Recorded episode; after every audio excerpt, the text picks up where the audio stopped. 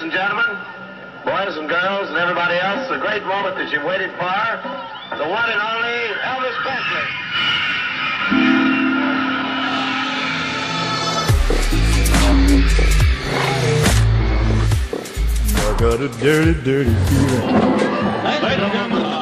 Elvis, Elvis Presley, une histoire américaine. Michel Pomared, Gilles Mardi-Rossian. Well, there's a leak in this old building. Yes, there's a leak in this old building. Well, there's a leak in this old building. We're gonna move to a better home. We got no pain. in this Bonjour. Nous poursuivons ce matin notre périple dans le sud des États-Unis sur les traces d'Elvis Presley. À 11h, ne manquez pas notre rencontre intitulée Les Enfants du Rock entre le chanteur Rashida, né en 1958, et le groupe Les Mustangs, né 30 ans plus tard. Le choc des générations pour parler de l'héritage du King.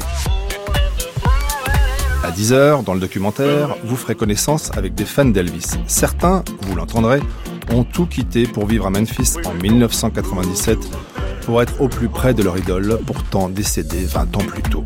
Mais tout de suite, jusqu'à 10h, place à l'archive, les années Sun Studio.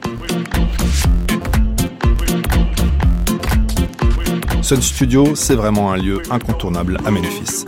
L'adresse, c'est 706 Union Avenue.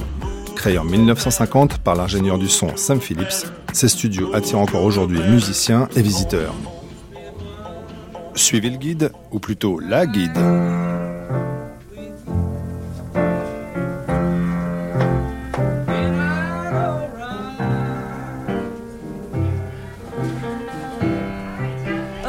Bonjour à tous et bienvenue à Memphis. Bienvenue au Sun Studio. Cette visite, c'est une introduction sérieuse sur le rock'n'roll qui demande beaucoup d'énergie. Alors je veux être sûre que vous êtes prêts. Vous êtes prêts pour ça? My name is Jane, and this is Sam Phillips. Ok, donc je m'appelle Jane et voici Sam Phillips. C'est vraiment lui le personnage central de toute cette histoire. Il vient d'une petite ville de l'Alabama qui s'appelle Florence. C'est à 2h30 au sud-est d'ici. Sur cette photo, Sam Phillips est à Memphis en 1950. Il a 27 ans. Il travaille en tant qu'ingénieur du son à la radio, une importante station pop de la ville. En fait, son seul problème est qu'il travaille pour une radio pop alors qu'il n'aime pas trop la musique pop. Il est plutôt attiré par la musique cool, assez exigeante. Et dans le Memphis des années 50, ça veut dire bien sûr la musique blues de Beale Street. Mais il a accepté ce travail à la radio pop. Il a économisé beaucoup d'argent et il s'est acheté ce petit équipement d'enregistrement portable que vous avez vu quand vous êtes entré. C'est assez cool de voir ça. Du matériel d'enregistrement portable des années 50. Voilà. Il a trois boutons et c'est tout. Tu le branches, t'ajustes le volume, tu appuies sur record, rien de bien compliqué. Son idée, c'était de pouvoir descendre ce matériel à Bill Street et d'enregistrer ces superbes musiciens de blues. Il était le seul à le faire à l'époque.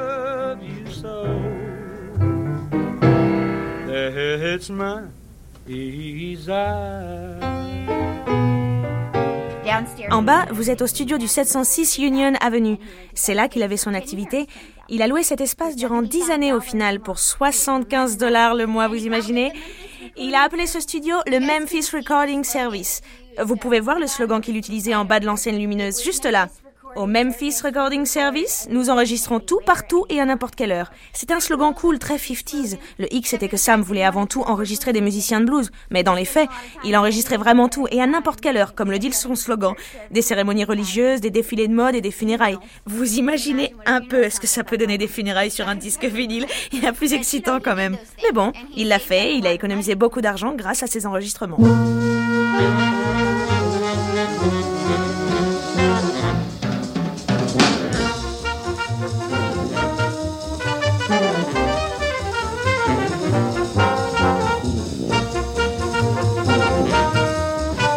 Pendant que l'ingénieur du son, Sam Phillips, convoque au Sun Studio, dans le meilleur des cas, des musiciens de blues, quelque part ailleurs, aux États-Unis, Miles Davis enregistre Birth of the Cool. Nous sommes en 1949. Il vient d'inventer, en s'éloignant du quintet de Charlie Parker, le jazz cool. Jazz 1, rock 0.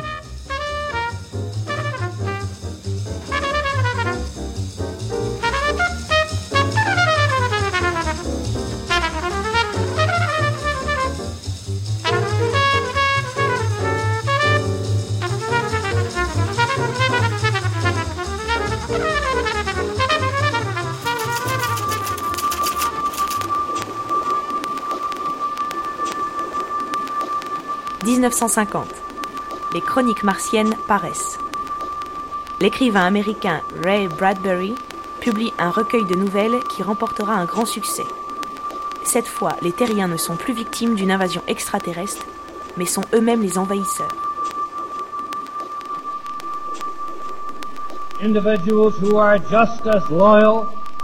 9 février and love 1950. America just as much as the McCarthy lance sa chasse aux sorcières contre les communistes aux États-Unis. The hero of our story tonight is the giant electronic brain developed by Remington Rand, UNIVAC. 14 juin 1951. L'UNIAC, le premier ordinateur, est commercialisé.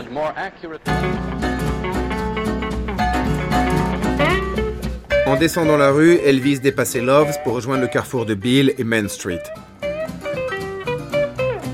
Bill, c'est Bill Street dont veut parler le biographe d'Elvis, Peter Guralnick. Aujourd'hui, Bill Street se veut toujours la rue des clubs de musique de Memphis. Un peu has-been, un peu éteint, un peu attrape-touriste malgré tout. Il prenait Bill jusqu'à Lansky's, le magasin de vêtements.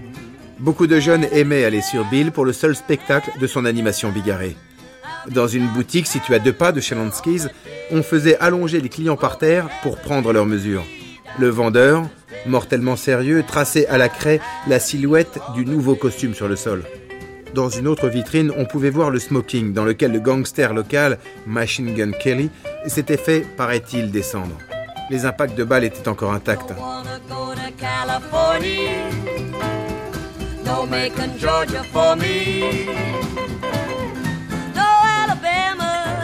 No Alabama. Or Indiana. Just take me back to Tennessee. Take that night train to Memphis. Take that night train. L'équipe politique du maire, E.H. Crump, affichait une attitude bienveillante à l'égard de la population noire. Il pouvait se passer n'importe quoi sur Bill Street, jusqu'à menacer la sécurité des Blancs.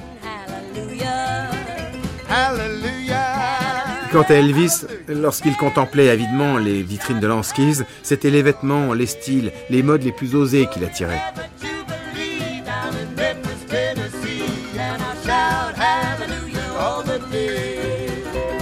Elvis devint un habitué des All Night Gospel Singings, qui de l'Hélice Auditorium en haut de la rue se propagèrent dans tout le sud au cours des deux ou trois dernières années.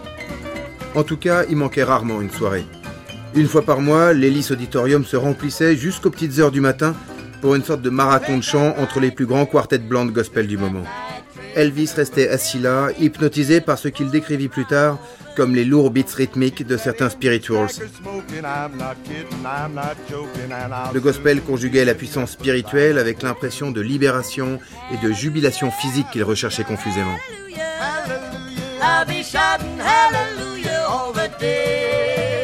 Day. Oh, we'll have a jubilee down in Memphis, Tennessee. And I shout hallelujah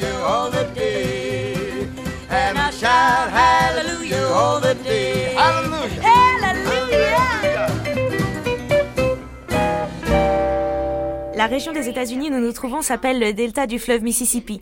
Nous sommes tout à fait au nord du delta. Et pour des raisons que l'on n'explique pas vraiment, même si c'est sans doute lié à l'histoire, à la géographie, à la magie, eh bien, cet endroit devait être prédisposé pour produire un nombre important de très bons musiciens de blues. Sam Phillips était donc cet homme qui a décidé, alors que la ségrégation était à son apogée en 1950 à Memphis, d'enregistrer des musiciens de blues. Tout le monde ici connaît B.B. King.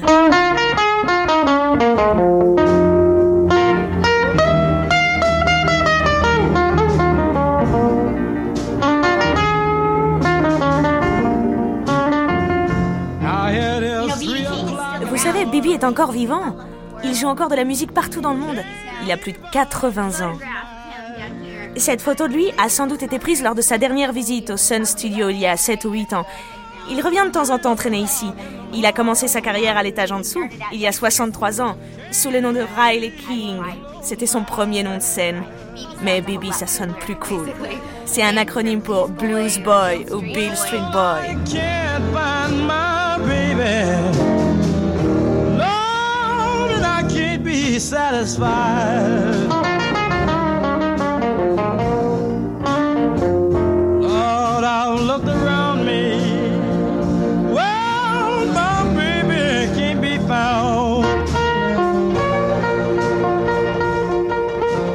En classe de première, Elvis prit un emploi chez Marl Metal Products, une usine d'assemblage de meubles sur Georgia, près du pont de Memphis, Arkansas. Il travaillait de 15h à 23h30 tous les jours. Le travail eut raison de ses forces. Mildred racontait Elvis travaillait trop dur, j'étais sa prof principale, il suivait aussi un de mes cours d'histoire. J'ai toujours été strict sur l'interdiction de dormir en classe. Il n'y a rien qui propage plus vite les bâillements que les bâillements d'un autre. Mais un jour, Elvis s'est endormi en classe. Quand la cloche a sonné, il a levé la tête comme un petit garçon, il s'est remis sur ses pieds et il est sorti en titubant comme un somnambule.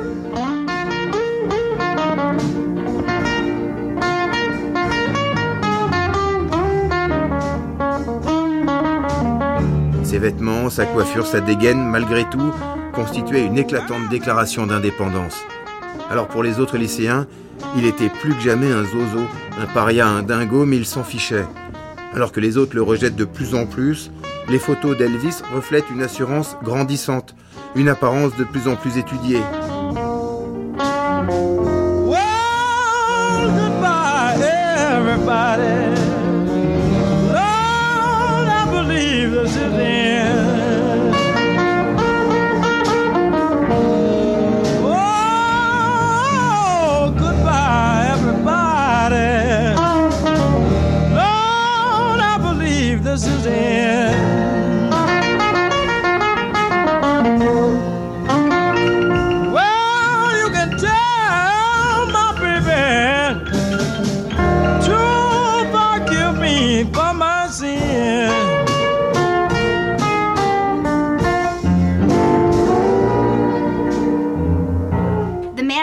Monsieur derrière moi en jaune, c'est mon préféré de tous les musiciens qui ont enregistré en bas. Il s'appelle Chester Burnett, mais vous le connaissez sous le nom de The Howling Wolf. Il a été longtemps le rival de Muddy Waters. Sam Phillips disait de lui que c'était sa plus belle découverte. Il a influencé les Rolling Stones, les Who et Jim Morrison. Howlin' Wolf a enregistré ce morceau dans notre studio en bas. Je vais vous le faire écouter. Ça va vous réveiller. Le titre c'est The Wolf is at Your Door. C'était en 1950 et c'est Howlin' Wolf.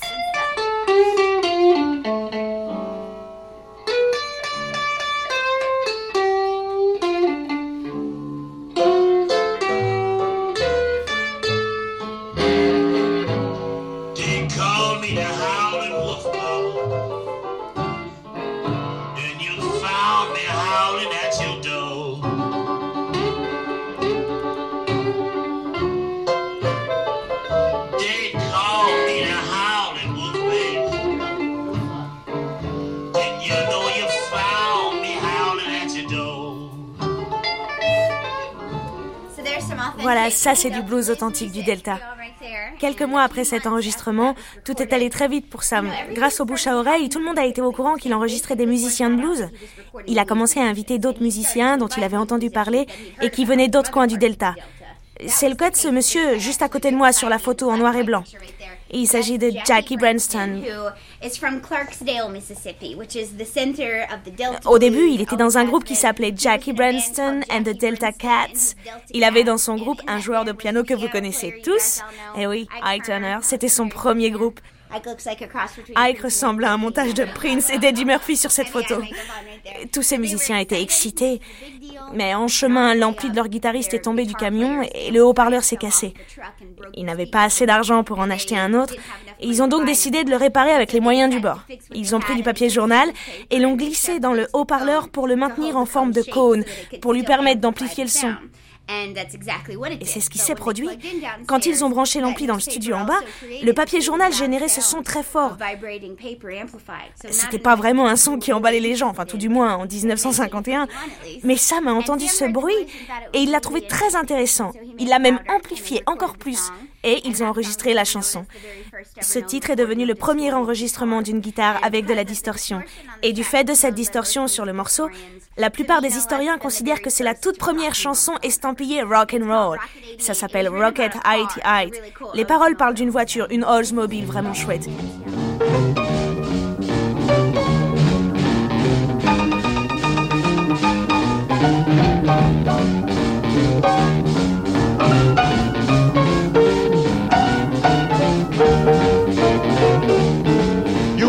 You women who heard of jalopies, you've heard the noise they make, but let me introduce my new Rocket 88.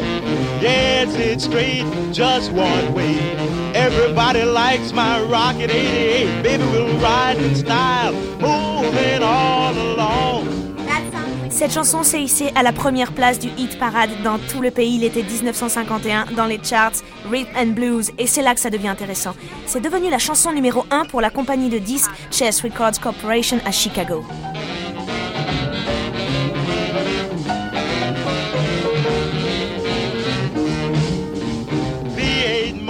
Vous pouvez voir d'ailleurs un disque original Chess Record de Rocket 88, juste là, ce qui est vraiment génial. Et juste à côté, ce qui est encore plus cool, c'est le premier disque en acétate, la première démo de Rocket 88. C'est donc littéralement le premier disque rock and roll jamais gravé.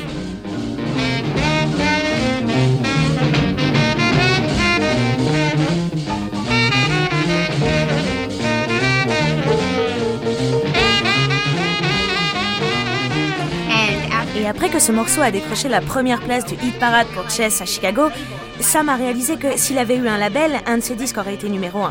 Il a donc lancé sa propre maison de disques et l'a appelée la Sun Record Company. Vous pouvez voir le logo original là, avec le coq. Ça, c'était en 1952. C'était encore un an avant que Sun sorte son premier hit en 1953. Un morceau de Rufus Thomas. Vous le voyez là dans le coin. Aha! She cried as she raised the wooden leg and then she sighed. Rufus Thomas, ce nom vous dit quelque chose? C'est lui qui a fait les Funky Chickens dans les années 70. Il était connu comme étant le poulet le plus funk de tout le Sud. On lui doit aussi Walking the Dog, que les Rolling Stones ont repris. Mais il était très important pour Memphis. Il a commencé en tant que comédien en ville et son premier morceau est très drôle. Ça s'appelle Beer Cat.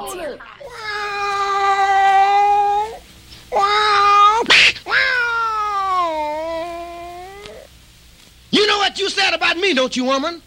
Well, you ain't nothing but a bear cat. Beer Cat de Rufus Thomas et ses miaulements de chat qui défraient la chronique en 1953 annoncent le Hound Dog repris par Elvis trois ans plus tard. Du blues au rock, c'est aussi une histoire d'animalité. You said you was a long hair, but I can see through that. Said you was a long hair, but I can see through that. And mama, no, you just an old bear cat. You ain't nothing but a bear cat. Been scratching at my door. Ain't nothing but a bear cat. Been scratching at my door. You can purr, pretty kitty, but I ain't gonna rub you no more. Oh, for president, I for president, I for president, I for president. You like Ike, I like Ike. Everybody likes Ike for president. Hang out the banner, beat the drum. We'll take Ike. 4 novembre 1952, l'ancien général Eisenhower, surnommé Ike comme dans la chanson que vous entendez, est élu président des États-Unis.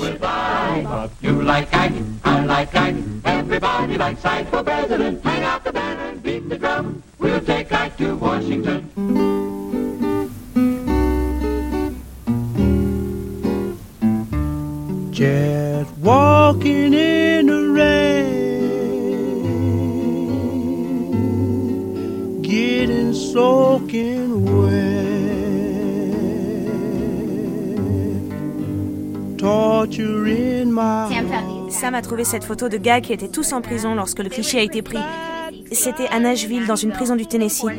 Ils ont formé un groupe. Ils étaient si bons que le gouvernement a commencé à les diffuser sur les radios nationales. Sam en a entendu parler. They got to come down here and record. Ils sont venus, ils ont enregistré dans ce studio. Ils ont signé avec la maison de disques Sun. Et la première chanson qu'ils ont enregistrée est sublime. Elle s'appelle Just Walking in the Rain. Johnny Raver a fait une reprise de ce morceau plus tard et l'a rendu très célèbre. Mais c'est eux qui l'avaient écrit en prison. Et nous y voilà donc, en 1953, Just Walking in the Rain, par un groupe qui s'était baptisé The Prisoners. People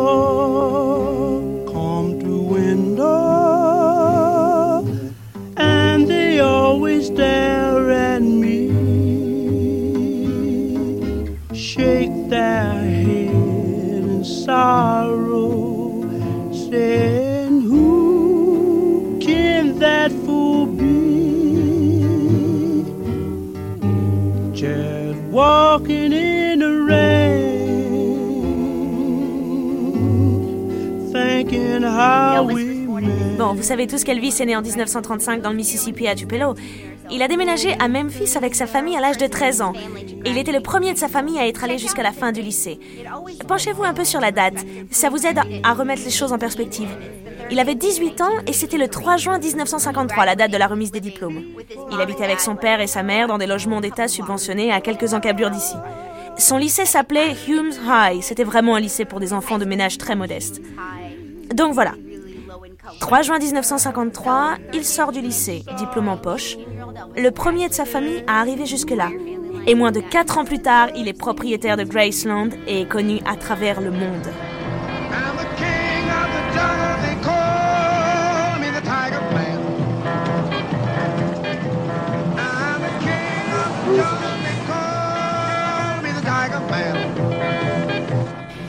Juin 1953.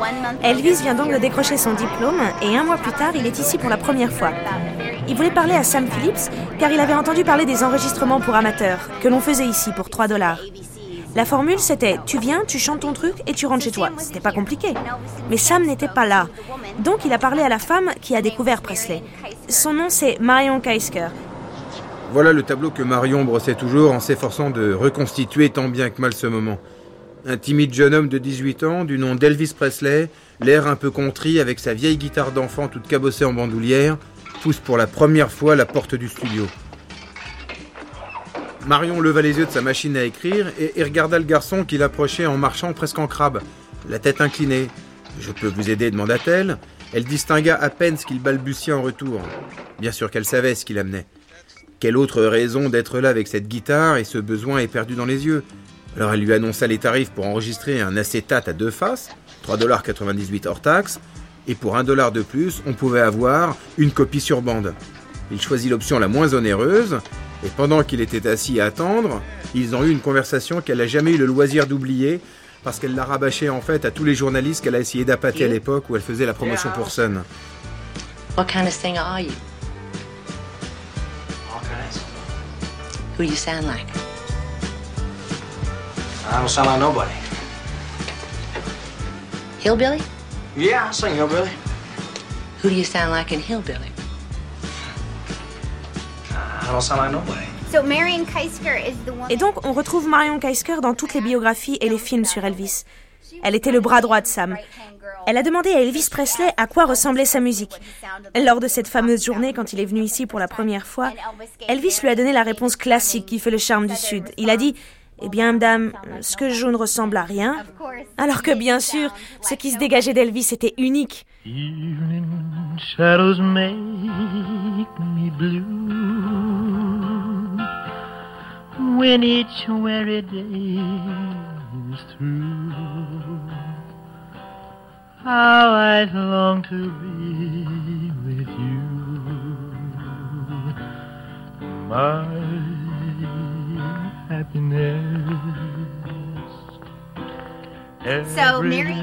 Donc Marion Kaisker a été la première à enregistrer Elvis Presley.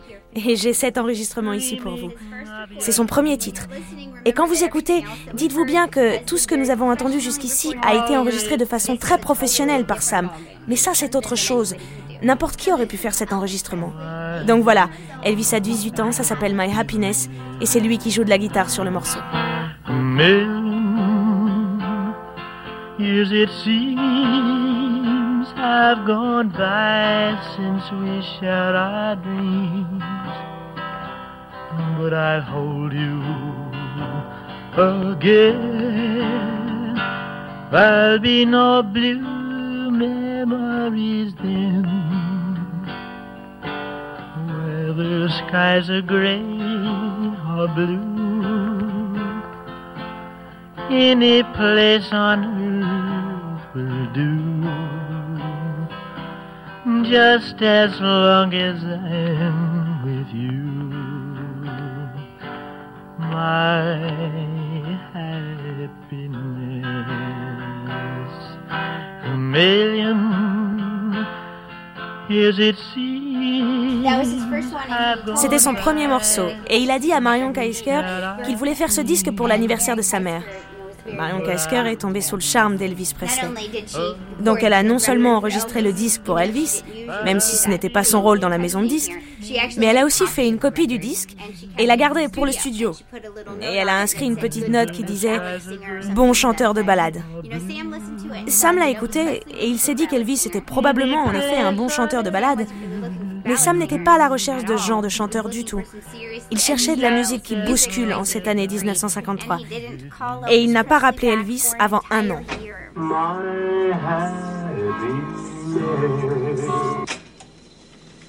Well, did you hear it? Hear what? The Negro sound. You said if you could find a white man Cette balade sentimentale différait totalement d'une quelconque conception du rock'n'roll passé ou présent. Elle ne comportait aucun signe annonciateur de la moindre influence noire, si ce n'est celle du ténor Bill Kenny des Hink Spots. Simplement une voix pure. Sam Phillips. La guitare, raconta Elvis, sonnait comme quelqu'un qui tape sur un sou en fer blanc. Okay, well, uh, you let me know if you find out. 1, 2, 3 o'clock, 4 o'clock, rock. 5, 6, 7 o'clock, 8 o'clock, rock. 9, 10, 11 o'clock, 12 o'clock, rock. We're to rock around the clock tonight. Put your glad rags on. Join me, hon. We'll have some fun when the clock strikes one. We're to rock around the clock tonight. We're to rock, rock, rock till broad daylight. Gonna rock, gonna rock around the clock tonight.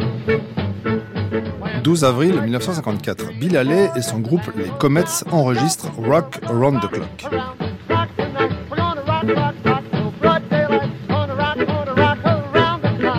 Un an plus tard, en 1955, la chanson apparaît sur la bande originale du film Graines de violence et connaît un énorme succès. Elle aurait pu être l'hymne du rock'n'roll, mais trop tard, c'est bien le 30 juillet 1954 qui entre dans l'histoire.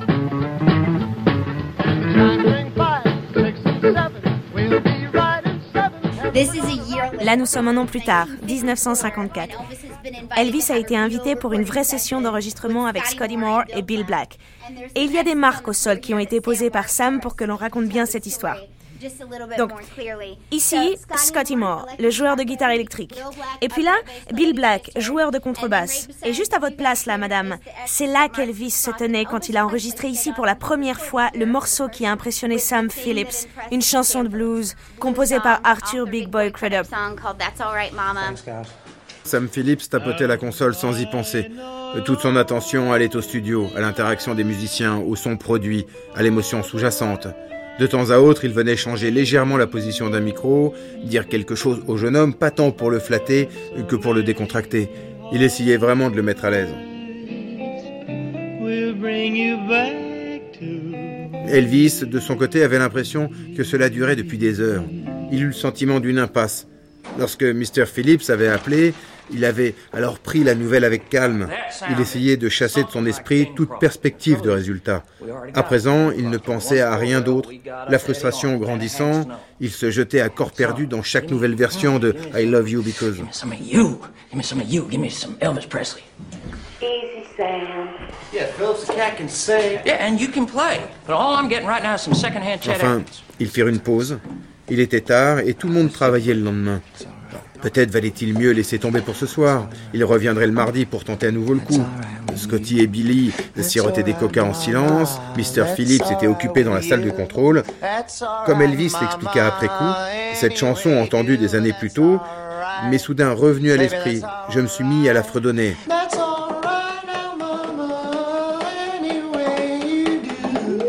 Elvis s'est mis à chanter cette chanson. Il sautait partout et faisait l'imbécile. Bill a attrapé sa basse, Scotty sa guitare et s'est mis aussi à faire l'idiot.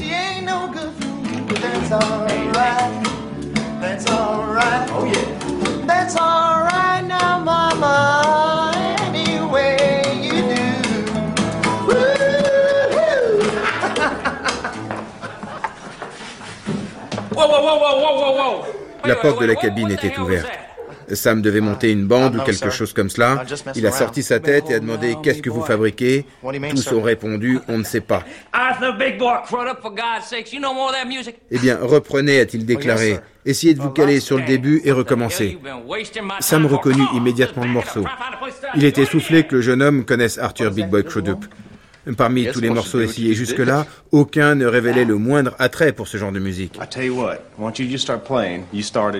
Maybe wait two beats okay. coming in on that first one fifth you were doing. Yeah, yeah. And, uh, all right, all right.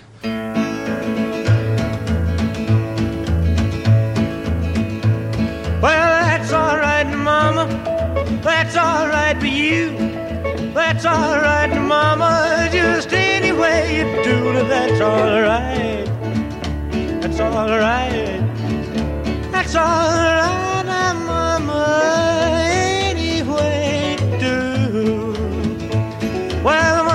She done told me. Papa done told me too. Son, that gal you fooling with, she ain't no good for you, but that's all right. That's all right. That's all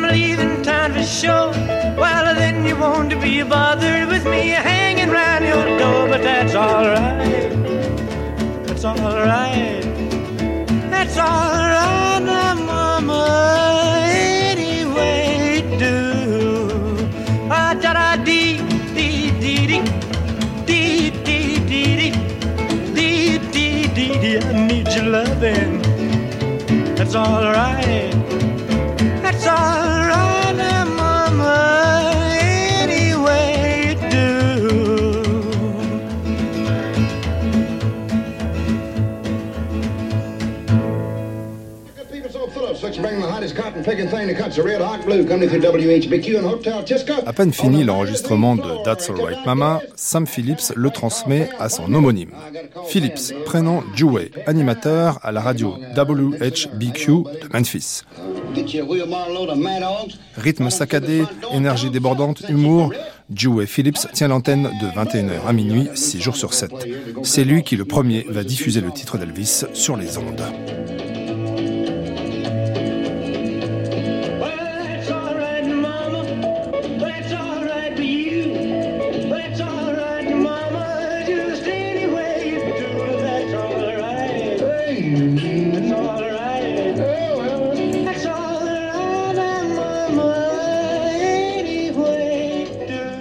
C'est donc la première apparition d'Elvis sur les ondes, le 8 juillet 1954 dans le Red Hot and Blue Show.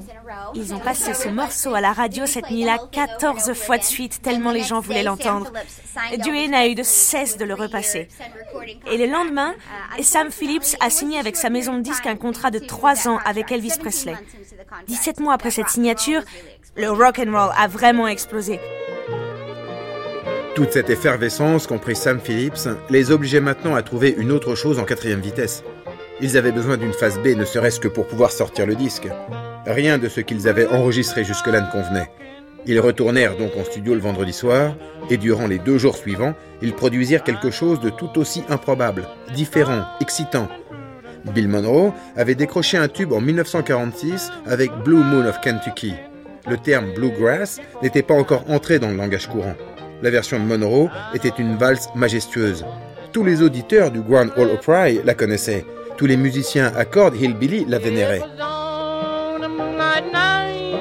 Blue Moon of Kentucky était à l'origine une chanson lente et bluesy en 4-4, à l'instrumentation hésitante et au chant un peu empoulé. Elle devient un hymne fougueux conduit par la guitare rythmique et retentissante d'Elvis, comme les riffs et les solos monocordes de Scotty. Kentucky just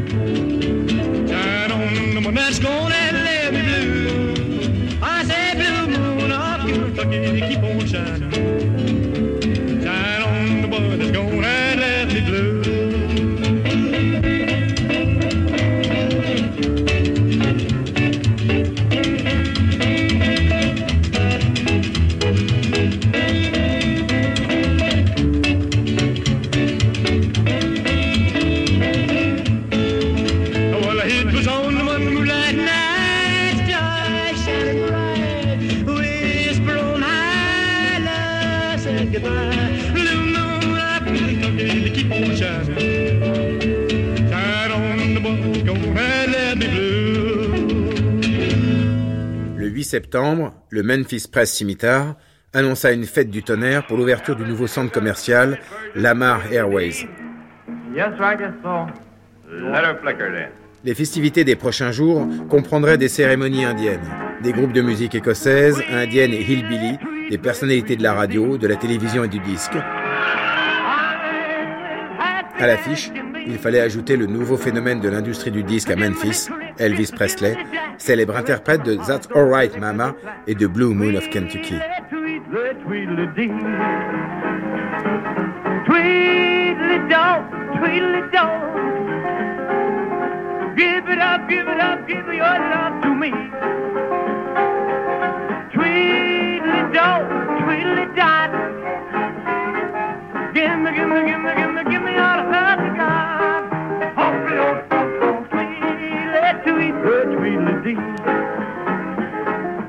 Ce jour-là, on s'est vraiment rendu compte de ce qui se passait, se souvenait le guitariste Scotty.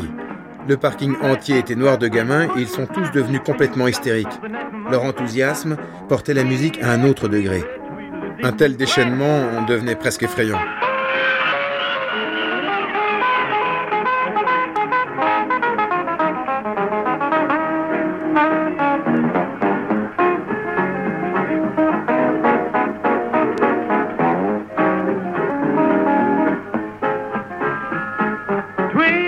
Le concert fini, Elvis s'attarda un moment. Il connaissait pas mal de gens dans la foule. Tout le monde voulait lui parler, certains même demandaient des autographes. Dans le public, certains marmonnaient dans leur barbe. Ils se demandaient pourquoi on en faisait tout un plat. Ce mec avait l'air louche, avec son pantalon noir à bandes roses, ses cheveux gominés, son visage couvert d'acné. On aurait dit qu'il était maquillé. Memphis Commercial Appeal, le 14 octobre 1954. Elvis Presley, notre hillbilly à nous, continue son ascension rapide et régulière vers la célébrité nationale dans le style country. Sa prochaine distinction est un passage au Louisiana Air Ride, diffusé le samedi soir sur KWKH. Oh baby, baby, baby, baby,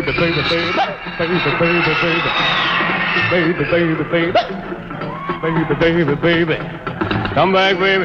I wanna play house with you. Le pinacle, c'est le Grand Ole Opry de Nashville. Rendez-vous exclusif des stars de la country établis de longue date.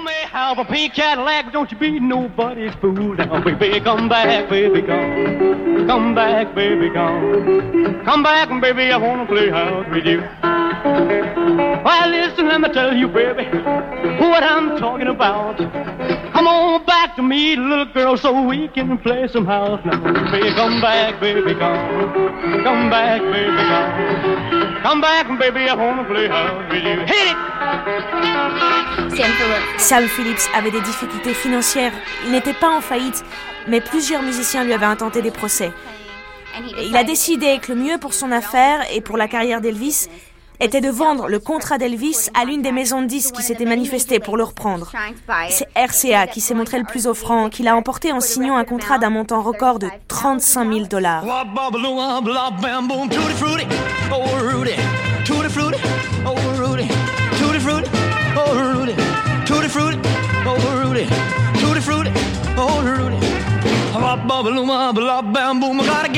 Elvis signa avec Bob Neal en début d'année. La photo officielle circula dans la profession et fut publiée dans le numéro de mars de Country and Western Jamboree. Elle le montre assis à un bureau devant une cheminée, stylo à la main, sourire en coin, la chevelure arrangée à la perfection. Mr. and Mrs. Presley durent co-signer le contrat en qualité de tuteur.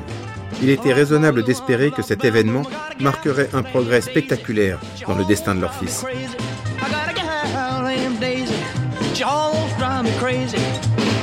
Le destin d'Elvis va effectivement marquer un progrès spectaculaire grâce à un homme de l'ombre qui n'apparaît pas sur la photo qui vient d'être décrite. Il s'agit du colonel Parker.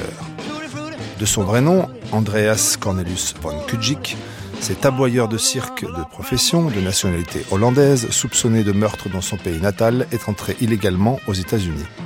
Il devient dès 1950 l'impresario du chanteur de country Eddie Arnold. Mais quatre ans plus tard, quand il voit le jeune Elvis sur scène, le colonel Parker sait qu'il vient de rencontrer celui qui va lui permettre de se faire un nom dans le monde du spectacle. Avec un culot et une habileté incroyable, il pousse Bob Neal vers le jeune prodige de Tupelo.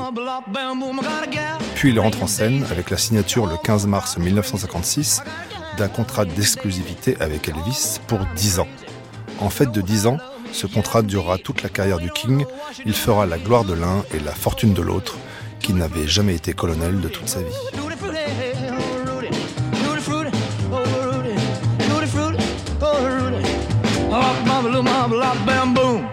Ma partie vraiment préférée de la visite, c'est cette photo. Je pense que vous allez être d'accord avec moi. C'est la photo la plus célèbre de l'histoire du rock and roll.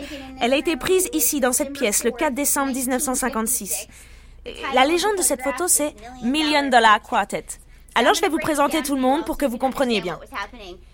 Le monsieur là, c'est Jerry Lee Lewis, quand il était pianiste de studio.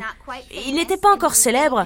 On lui versait quelques dollars par jour pour des sessions de piano, pour le musicien ici, là, au milieu, qui enregistrait ce soir-là. C'est Carl Perkins. Et là, c'est Johnny Cash. Il était là parce que Sam l'avait appelé pour lui dire qu'il y avait des pointures qui enregistraient. Donc il est passé nous voir. Ensuite, Sam a appelé Elvis Presley pour lui dire qu'il y avait du beau monde chez lui. Softly and tenderly, Jesus is calling, calling for you and for me. We're sitting on the porch, he's waiting and watching, wishing for you and for me.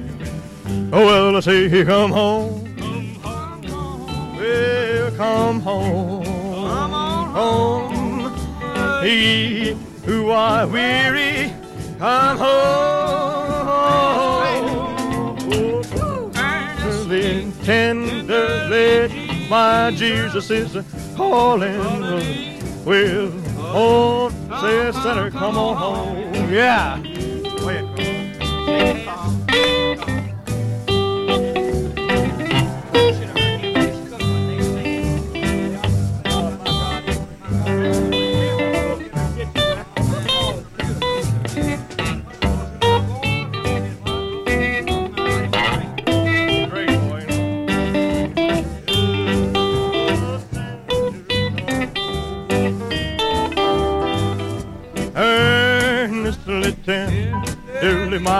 Jesus is calling, calling for you and for me. Yeah, now at the portals he's waiting and watching, watching for you and for me. Oh well, I say he come home. Yeah, come home. C'est le pied, s'exclama Jerry Lee. Vous devriez monter un quartet, suggéra une voix de femme.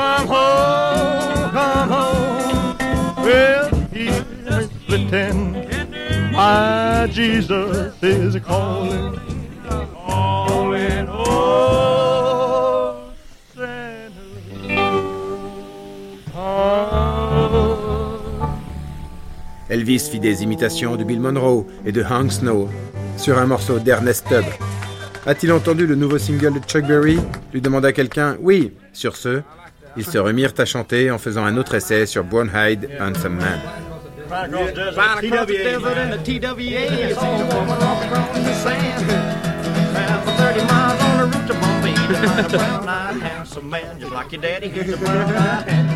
Right across the desert, right across the desert and the TWA is all woman walking across the sand. Travel 30 miles on the route to Bombay to find a brown-eyed handsome man just like your daddy. He's a brown-eyed handsome man. I like that where there's the two men out in Sam avait branché le magnétophone presque depuis le début.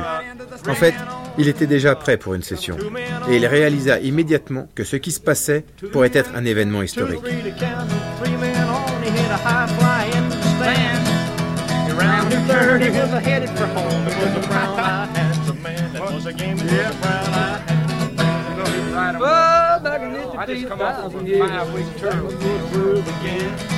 and a whole lot of women. Shedding tears for the brown-eyed handsome man. Yeah, Marlo Venus was a beautiful lass. She had the world in the palm of her hand. Yeah, she lost both her arms in a wrestling match to get a brown-eyed handsome man. She fought and won herself a brown-eyed handsome man. Well, Elvis Presley belonged to RCA. Alors qu'Elvis était sous contrat avec RCA, Sam a quand même enregistré la session. Et c'était illégal. Ils ont donc gardé le secret pendant longtemps. Cette session a été diffusée seulement après la mort d'Elvis, dans les années 80. Et l'enregistrement, petit à petit, a filtré ici et là, avant d'être enfin édité dans son intégralité en toute légalité. Et c'est incroyable.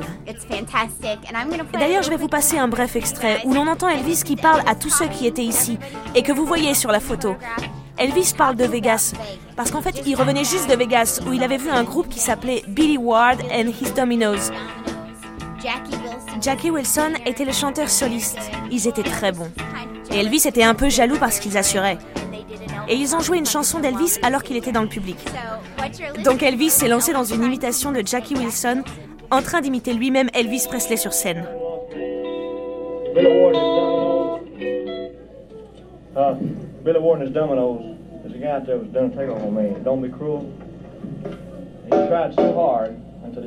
Much better, boy. Much better than that record of mine. Oh, no, wait, wait, wait now. I mean, it's this way. He was real slender, but he, he, was, he was a colored guy. He got up there and he said, he had a little slower than me. So, started off. He said, uh, what kind of key did I do that in? What key did I do Don't Be Cruel in? You know I can be found Wait, way sitting home all alone.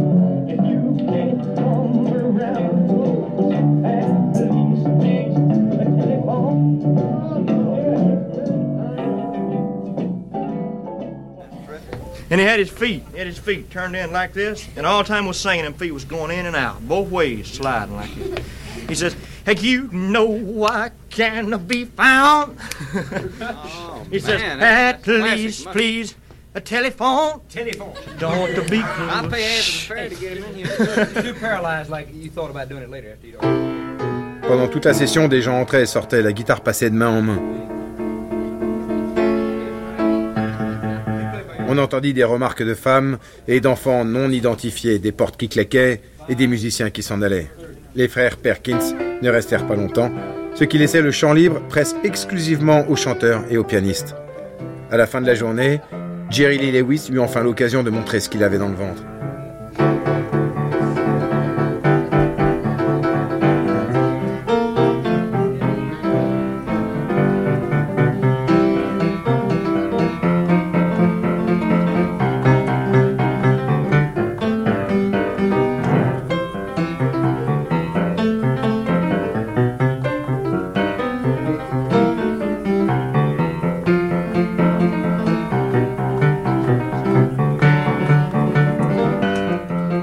Suis très content d'avoir fait ta connaissance, dit Elvis à l'intrépide nouveau venu. Il l'invita à passer chez lui un de ces jours pendant que tout le monde se disait au revoir. C'était complètement improvisé, expliqua Sam Phillips, le géniteur de la session. Tout s'est fait sans micro. Quand c'était dans le micro, c'était par accident. Je crois que cette petite réunion fortuite a signifié énormément pour tous ces gens. Pas parce qu'il y en avait un qui était plus important que les autres, mais parce qu'ils sortaient tous du même moule en naissance.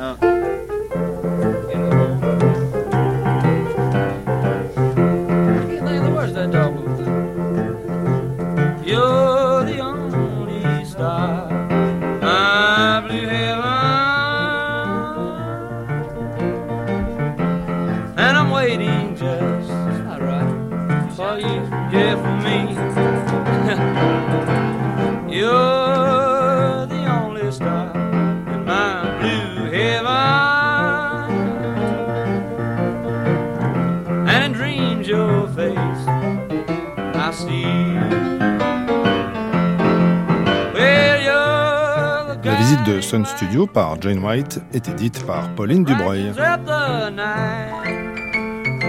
Extrait de la biographie d'Elvis de Peter Guralnick, Last Train to Memphis, publié au Castor Astral. Extrait dit par Fabrice Deville.